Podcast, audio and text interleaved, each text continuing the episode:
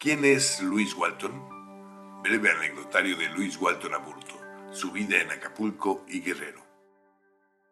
Mi bisabuelo, de nombre Ludwig Walton, era un alemán originario de Hamburgo, que llegó a Acapulco y se enamoró de las hermosas y exuberantes postales que regala la costa. Aquí se quedó, como tantos otros, y aquí, como se dice, formó familia.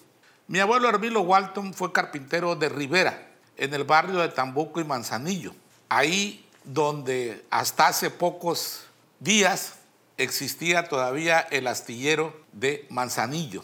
Juana Valle, mi abuela, originaria de San Jerónimo en la Costa Grande, acompañó a mi abuelo en las labores cotidianas de los primeros habitantes de un lugar, limpiar un terreno, prepararlo, hacer nacer y crecer una huerta y construir con lo que se tenga a mano una casita.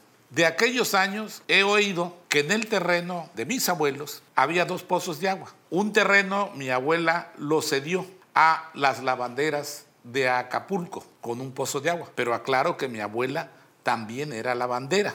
Mujeres que ejercían el oficio y con los años impulsaron organizaciones de las y los trabajadores del puerto. También que al fin familia de mar abundaban en el patio, en la cocina de la casa, los pescados y mariscos. Traían de la bahía en la lancha diamante.